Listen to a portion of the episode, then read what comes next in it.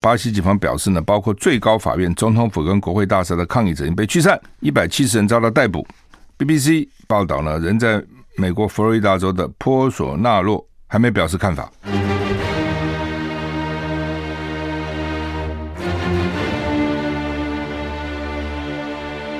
赵少康时间，吃喝玩乐骂，和我一起快意人生。是赵少康，欢迎来到赵少康时间的现场。台北股市现在涨两百三十二二二九啊，刚刚涨两百三十二，现在稍微跌了三点，涨二三零，变变来变去了哈。涨得不错哈，怎么涨那么多？台股上星期五是涨七十二点二九点哦，现在在涨了两百二十九点，那几乎就涨了三百点哈。好，那么为什么那边美股礼拜五也大涨？道道琼大涨七百点，涨了二点一三个百分点。纳斯达克涨二点五六个百分点，纳斯达克大涨两百六十四点，S M P 五百涨八十六点，涨了二点二八个百分点，费城半导体更是大涨一百一十七点，涨了四点六七个百分点。所以呢，美股涨很好，欧股涨得不错了哈。台股现在涨两百三十点，美股为什么涨这么多哈？就是美股现在就是那个消息面哈，就是说啊，就业啊没没像原来预期的那么好了啊，那因此呢，看起来联准会大概不会再涨利息了。大概就是这样啊，就是因为这个一个利息的涨跌，就直接影响美股的涨跌啊。大家都很怕股市，很怕利息再继续涨啊，利息继续涨，那钱就跑到存款那边去了嘛。钱就这么多，对不对？一方面啊，为了避免通货膨胀、经济过热，所以钱要收收收收啊。之前有危机的时候，钱一直放放放放，一直流出来，现在要收回来，那在市场上的钱就少了。这是第一个。第二个，因为利息高嘛。你自己想想看，如果我到银行可以吃个四趴五趴的利利息，存美金啊，呃，我可以比如拿个四趴五趴。我到股市不知道啊，啊，股市涨，当然如果如果真的反弹起来会涨不少，但是谁知道它反不弹不反弹呢？谁又知道它什么时候反弹呢？对不对？而且很多人认为说，今年的三四月美股还会再跌一波啊，那我放在银行吃利息，至少还有四趴五趴，也不错啊。你搞到股票，谁也不知道怎样啊？如果跌呢？哦，所以。利息的涨跌哈，利息如果再继续涨啊，债券也会跌了嘛。哦，那所以呢，股票大家就不是那么敢去碰啊。所以这为什么他们市场就很怕利息，尤其是激烈的涨啊。这是为什么上个礼拜五美股大涨的原因，就是认为说，哎，经济看起来没那么好，失业率呢，呃，就业率呢没那么好，所以联准会大概不敢啊，再大幅调升利率啊。所以市场就大涨啊，其实就这么简单。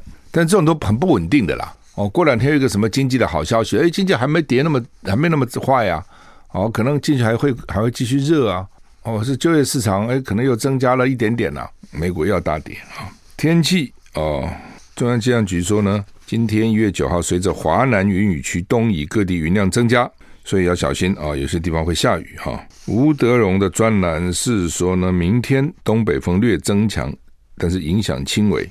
各地气温微降，但是白天舒适，早晚凉。就是虽然温度降一点，但是没有降到那个很冷的地步哈。比方今天以台北北部我看到都是最高可以到二十四度，就中午十二点左右到二十四度，然后逐逐渐下来，然后到了这个傍晚以后，可能是十二十度、十九度，大概这样。所以白天舒适，早晚凉。礼拜三季风减弱，气温慢慢升。我看有一天好像升到什么二十九度啊，北部啊二十九度，南部已经更热了。整个气候的状况是，西部的是天气晴，东部偶尔下雨。礼拜四到礼拜六，温度大大的提高哈，啊，大多晴朗，温暖如春，但是容易起雾哦。这个时候有的时候呢，到什么香港、澳门的飞机要小心啊，经常呢飞不动哦，或者回不来。到离岛也是啊，雾哦，能见度不好。吴德荣提醒，下礼拜天锋面会通过，哇，接着要冷了，就是这个礼拜会温暖一个礼拜，下礼拜天。就礼拜天开始了，封面通过，然后呢，强冷空气南下，北部、东部转雨，气温骤降。下星期一到星期三，强冷空气可能会达到强烈大陆冷气团。什么叫强烈大陆冷气团？台北气象站小于十二度，就叫做强度强烈大陆冷气团。什么叫寒流呢？台北气象站小于十度就叫寒流。啊，记住，小于十度叫寒流，小于十二度叫做大陆冷气团，都有可能。他现在还不敢不敢确定了啊！大家都还在用模型在那边在那边 check 去查到底会怎样，预测会怎样。不过都还早。拜登第一次去访问美墨边境，德州州长还批评他：“你来得太晚了，too late。”为什么呢？因为非法移民太多了，中南美那边很苦啊，所以大家都从墨西哥那边呢偷偷到美国了，因为边境又很长，所以川普那个时候呢就头痛这个问题，就是要盖一个墙。那没钱就用后来就用用用军事的预算去盖个墙。川普倒是说到做到了哈。拜登上任以来两年多，今天首次造访美国跟墨西哥的边境。共和党籍的德州州长哦艾波特批评来得太晚，当然他是共和党嘛啊。美国现在党同伐异很凶，因为巴西发生了好几千个波索纳洛的支持者闯进国会跟总统府暴力事件。稍早拜登也表态支持巴西现任总统鲁拉。并且谴责对于和平移交政权的攻击。美墨边境被控美美美墨边境呢被说啊，说是空前的移民。那说边境已经被移民跟寻求庇护者淹没了。你看这什么状况？都来了，人往高处爬，水往低处流，这没办法。我就算到美国做的是很比较低低下阶层的工作。可能也比留在中南美、哦，做一个比较中高层的工作，收入高，而且还有孩子教育的问题啊等等，哎，这是很复杂的了哈。拜登第一次到德州视察美墨边境啊、美墨边境他视察的，我想就是 El Paso 了，San Antonio 了这些地方。他果然是抵达小镇 El Paso。拜登表示，边境社区显示出美国的慷慨，将会扩大有序移民以及限制非法移民的法律管道，同时提供更多的支持。拜登的非法移民政策受到共和党强烈抨击，有部分民主党人也表达不满。上个月，德州 El Paso 出现大批非法移民，主要是尼加拉瓜人。德州州长艾波特今天递交一封关于边境问题的信给拜登，批评拜登来得太晚。艾波特正在建造一个由航运货柜组成的屏障，以应对非法移民涌入，等于另另外一种墙。哦，没想到那个万里长城哈、哦，移移民呃，这个移移到了这个美墨边境。那时候万里长城就想挡啊北方的这些入侵者嘛，那现在他们想挡南方的入侵者。拜登上任以来呢，边境政策备受争议，非法移民数量近两年不断增加，已经对联邦跟地方资源造成巨大的负担。那拜登预计将拜会墨西哥总统罗培兹·欧布拉多，要讨论移民议题。另一方面呢，针对巴西今天发生的国会及总统府抗议暴力事件，拜登脸书说。巴西的民主机构有美国的全力支持，巴西人民愿意不能受到损害，意巴西人民的意愿不能受到损害，期待继续跟巴勒巴西人和鲁拉合作。这鲁拉就是第三次当总统啊，前前前次呢还是被说是贪污啊，怎么搞下来，好像还坐牢了啊。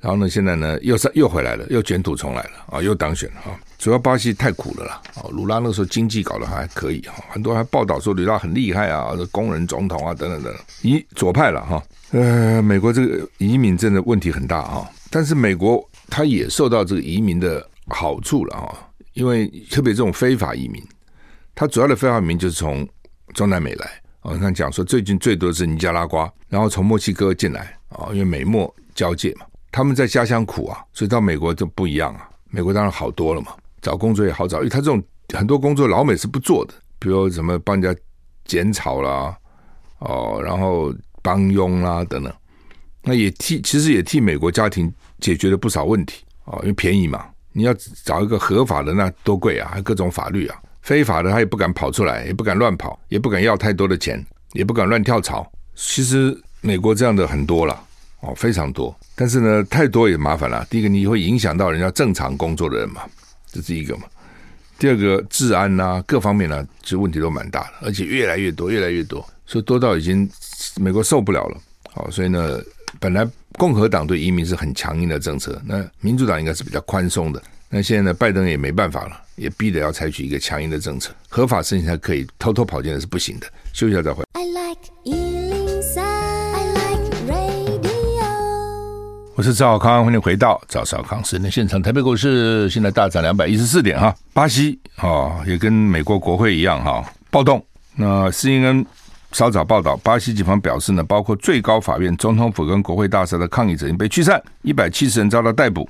BBC 报道呢，人在美国佛罗里达州的波索纳洛还没表示看法，就是巴西的前总统现在就这次竞选连任失败，跑到美国了，跑到佛罗里达啊，跑到佛罗里达，因为他们这个南美啊、中南美啊，到美国比较从那边就，比如我们到巴西去，哦，有好几种走法哈。那其中一种走法就是从加州哦，然后飞到佛罗里达，然后从佛罗里达呢再到巴西；另外一种是飞到纽约，从纽约再下到佛罗里达，佛罗里达再到巴西。所以呢，中南美南美人他经常就。跑到佛罗里达去，包括古巴啦等等，古巴很多流亡分子跑到巴西，很反共的哈。大批巴西前总统波索纳洛的支持者今天突破警方设置路障，闯进国会大厦、总统府跟最高法院，抗议抗议去年十月的总统大选结果。稍早，当局出动安全部队平乱。美国 CNN 报道，警方表示已经驱散这三个地方，就是国会大厦。总统府、最高法院驱散这个建筑里面的抗议者，至少一百七十人被逮捕。波索纳洛所属的叫右翼自由党党主席说：“今天对巴西民主来说是悲伤的一天。”他表示不能同意在国会入侵的行为，混乱从来不是国家原则的一部分。他对暴力行为强烈谴责，表示必须遵守法律，加强巴西的民主。有巴西官员发布了影片，指出办公室遭到破坏，一切都被破坏。影片显示家具都被推倒，一片混乱。CNN 说。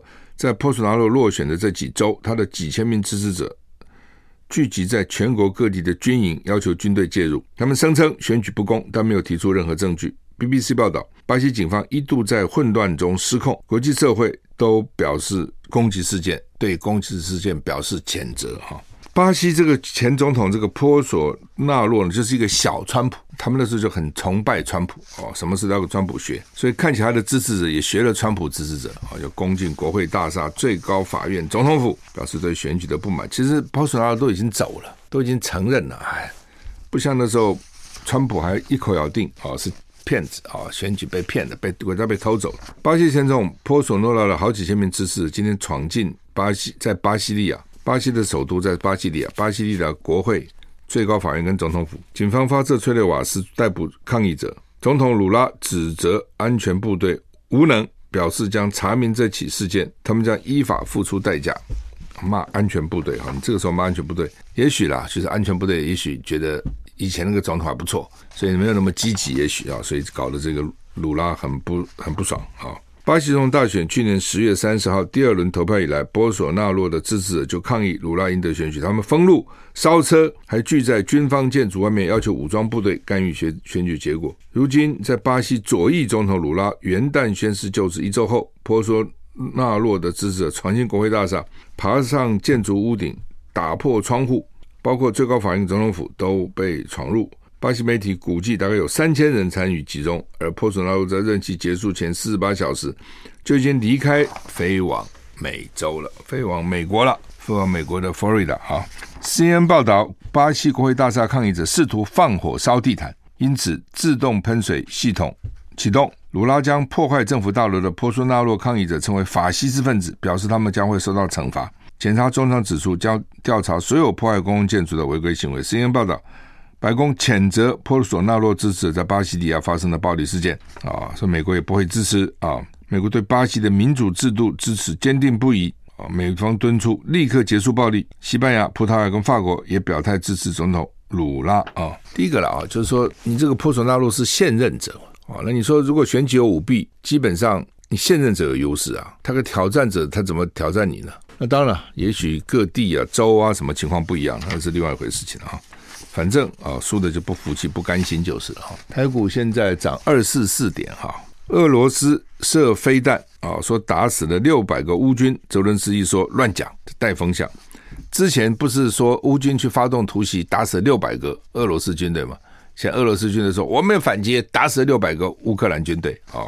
后来都说不是，俄军说他们只死了三十七人，我记得。好，然后呢，这个泽伦斯基也说乱讲，我们哪有死六百人？没有啊。俄罗斯宣布在一次攻击中歼灭了六百名乌军。那乌克兰说这是宣传，说谎啊！说俄罗斯一面说休休战，一方面呢攻击民用设施。我们休息来回来。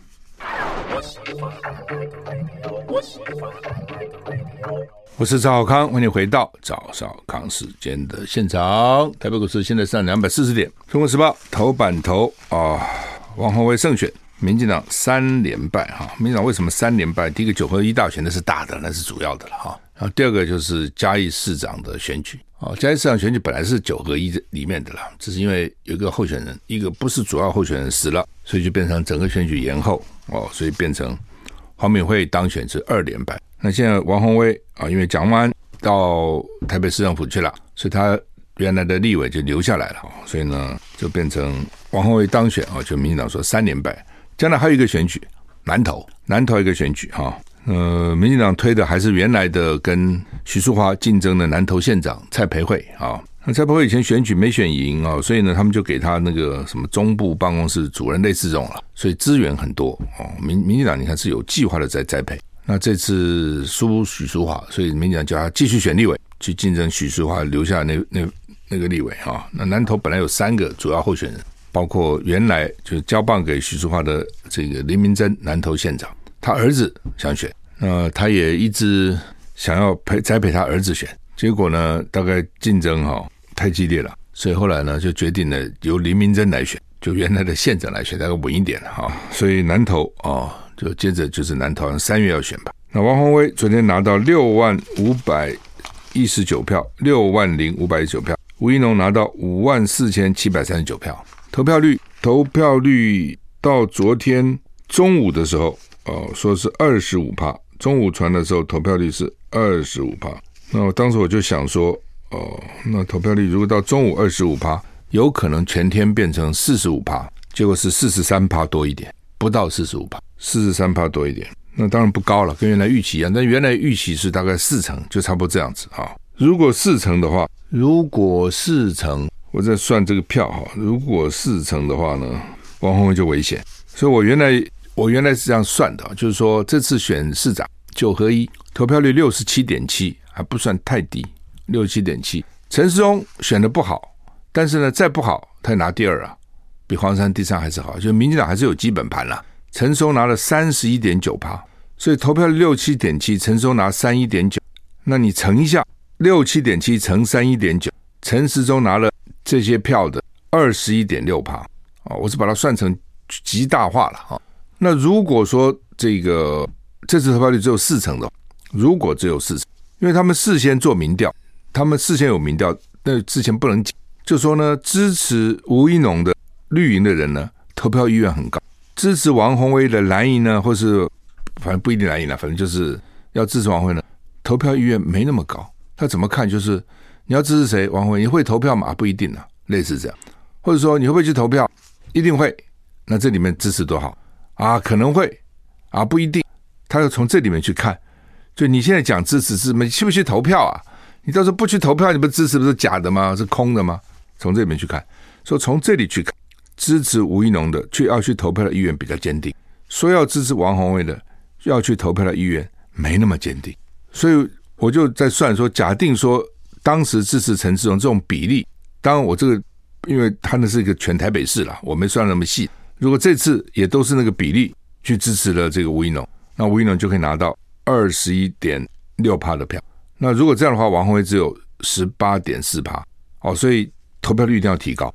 所以投票率越低，就表示呢要去要就是吴一农的这个机会越大。为什么？因为支持他的人都去投了嘛，强很强烈意愿嘛，哦去投。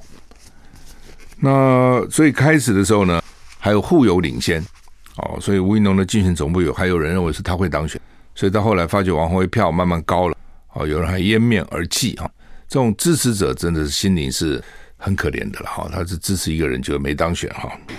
王鸿薇赢了五千七百八十票，算是所以《中国时报》说是险胜，就是说你开始去看那个形势，觉得王宏威一定大赢，对不对？你看媒体报道也是王宏威都讲的条理分明啊。对不对？然后呢，这次九合一大选，蓝军所以能够大胜，第一个破口就王王宏威踢破的，林志坚论文抄袭是王宏威踢破的，接着下来一个一个论文变成一个变成重点之一，这是始料未及。哦，所以王鸿薇是很用功的，哦，用功用心，而且大胆，哦，这个锲而不舍。所以理论上，那吴怡农这次看起来提什么松山机场迁建呐，哦等等，好像最后又提一个什么戏子什么。基隆并到台北市啊，等等，就觉得他的论述不是很完整啊，好，好像也拿出提不出个什么东西来，说原来说他是个强棒，强棒看起来他并不强嘛。所以理论上说，像以王宏威这样的候选人，这个整个表现比吴怡龙其实好很多了。凭良心说，那理论上赢应该不是只有赢五千七百八十票。当然了，选举来讲，管你我赢一票也是赢嘛，我能够赢就好了，没错，赢多也没用。但是呢，就原来大家认为说，因为这次只有他们在选的嘛，原来认为说王鸿薇应该赢的不止这些票。哦，民调也是这样啊。TVBS 第一次做民调，王鸿薇赢八趴；第二次做赢十二趴。I like 我是赵少康，欢迎回到赵少康神的现场。台北股市现在上涨两百五十一点，涨很多啊。所以我刚刚讲哈，这个如果按照这次九合一大选呢，投票率台北是六七点七趴，然后呢，陈时中拿到三一点九趴，三一点九趴乘以二六点六七点七八等于二十一点六趴。如果四成投票率减掉二十一点六趴，变成十八点四趴。好，但我这样算是是取它这个极端值了哈，拉到最坏情况。那如果只有四成投票率的话呢？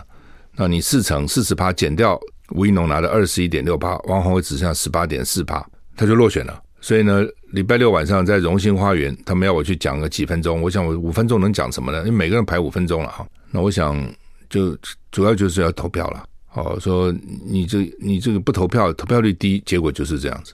还好到了四成三，那个三趴乘以二十一万选民就是六千票，王鸿薇就赢了五千六百五千七百八十票。你看我算的准不准？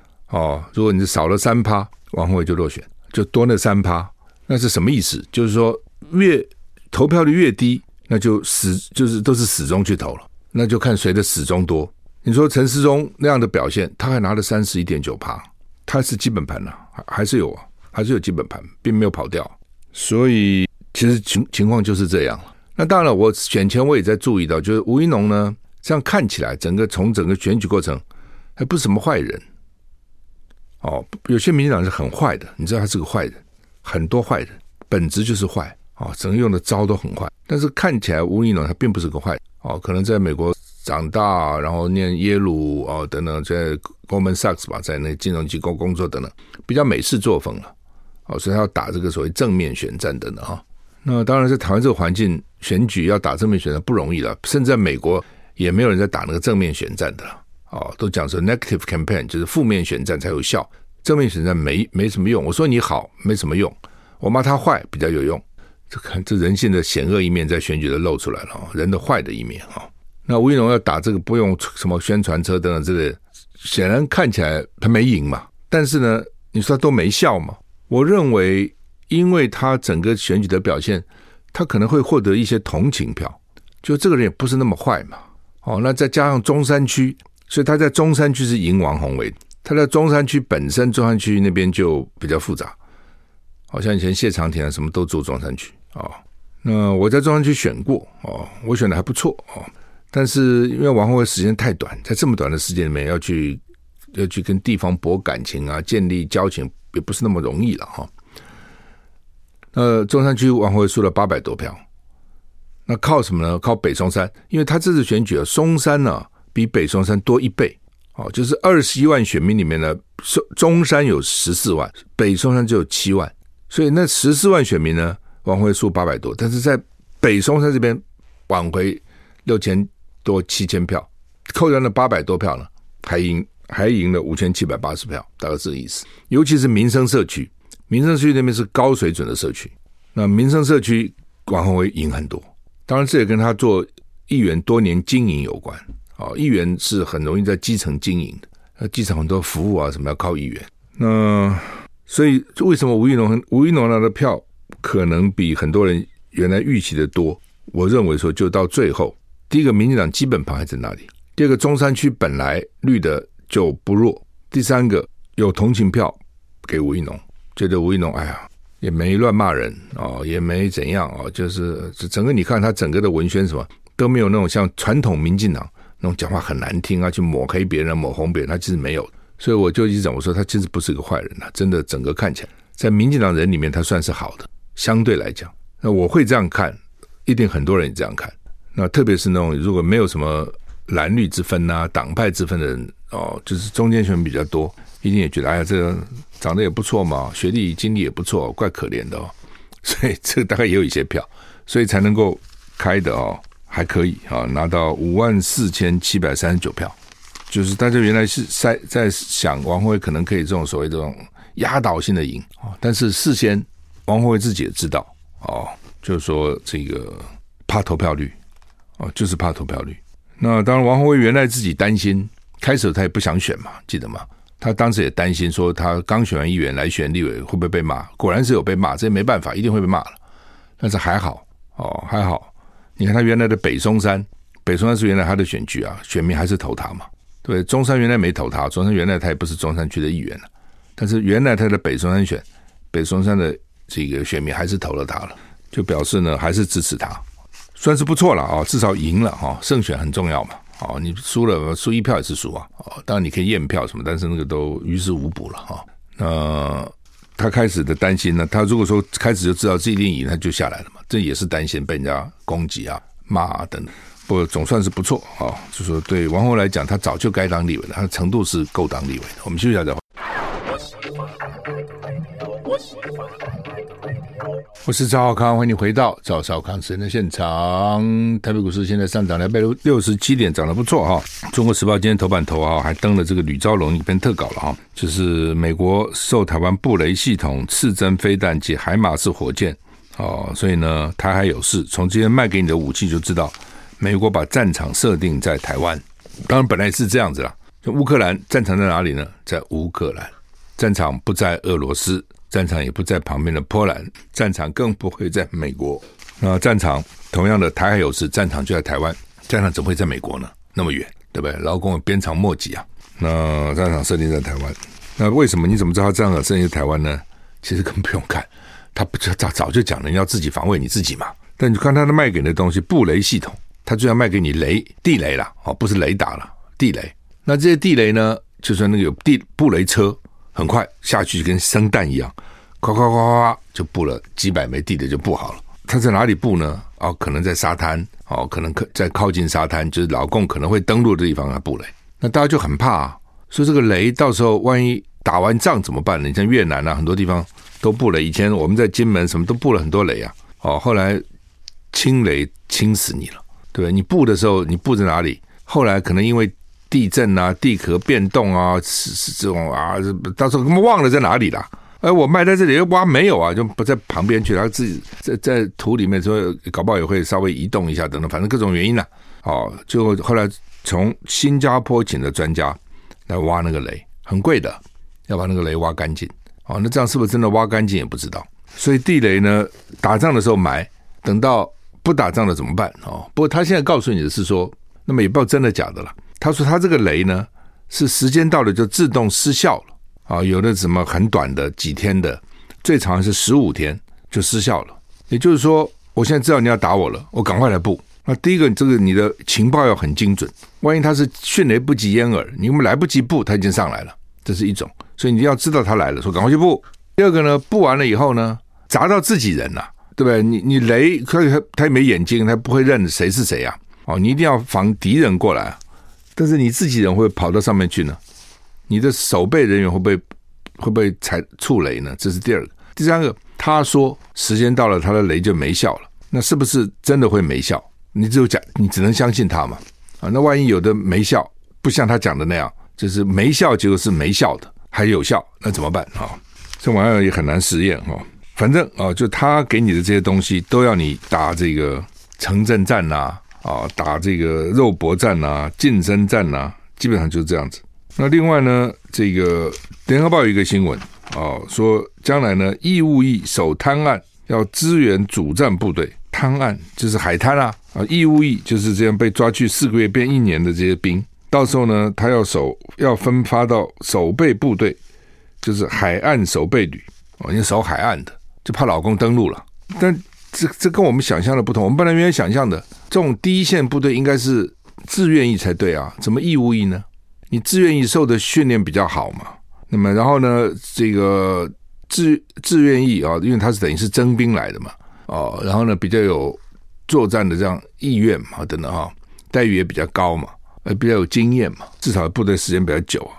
应该他们在第一线呐、啊，他们不在第一线。哦，他们叫做主战部队、主力部队不在第一线。你这些义务役、这些募、呃这些征征兵来的，原来四个月变一年，这些你们就守守滩岸，上来打死就打死了。然后呢，真正厉害的哦，受训比较好的，要比较慢死，要在后面哦。所以你们这些人先去。然后呢，不但如此，守备部队呢还要运用巷道、障碍，还有呢火力，确保区域安全，支援主战部队。就真正在打仗是主战部队，你们这些人，因为你你想这道理嘛，他原来的募兵哈，就募来这些人就要给他比较好的训练，比较好好的待遇，他是主力部队，那他是宝贝，你知道吗？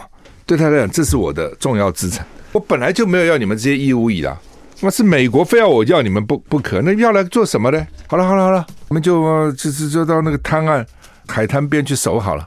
哦，万一来了能打死就打死了，哦，反正也不是主力的。哦，你能拖延一下老共就拖延一下老共，能够打死几个老共就打死几个老共，但你们不不重要，你不是我的重要资产，你是我的这个旁边的边缘的这些资产，就就这个意思，所以你们就守备就好啦，打巷战就好啦，你们支援主战部队就好了，看起来就这样子。另外，民进党说呢，苏贞昌说突然说要发现金了，总统府措手不及。哎，我们这个府院是这样干的，苏贞昌现在已经吃定了蔡英文了。就是说呢，你蔡英文很怕跛脚，你也很怕赖清德，对不对？你非要用我不可，为什么用我干嘛呢？用我就是阻挡平衡赖清德，免得赖清德独大哦，又是副总统啊，又是民进党主席啊，哦，而且呢，蔡英文的人马什么郑文灿等呢，一方面也跳船了，一方面这次也也也等于是中箭落马了。那陈建仁哦说要接行政院长，扯了半天，现在要接不接也不知道，对不对？如果蔡英文没有这个意思，干嘛最近频频露脸呢？你一个中央研究院的最高顾问，你没事跑这边来干嘛呢？哦，显然是蔡英文叫他们，这是要要要多秀一下，多秀一下。那为问题呢？陈建仁大概就斗不了这个赖清德，苏贞昌斗性比较强啊，而且他现在就是行政院长。那苏贞昌也知道啊，他为了保这个位，他也必须要示好啊，向老老民众示好啊。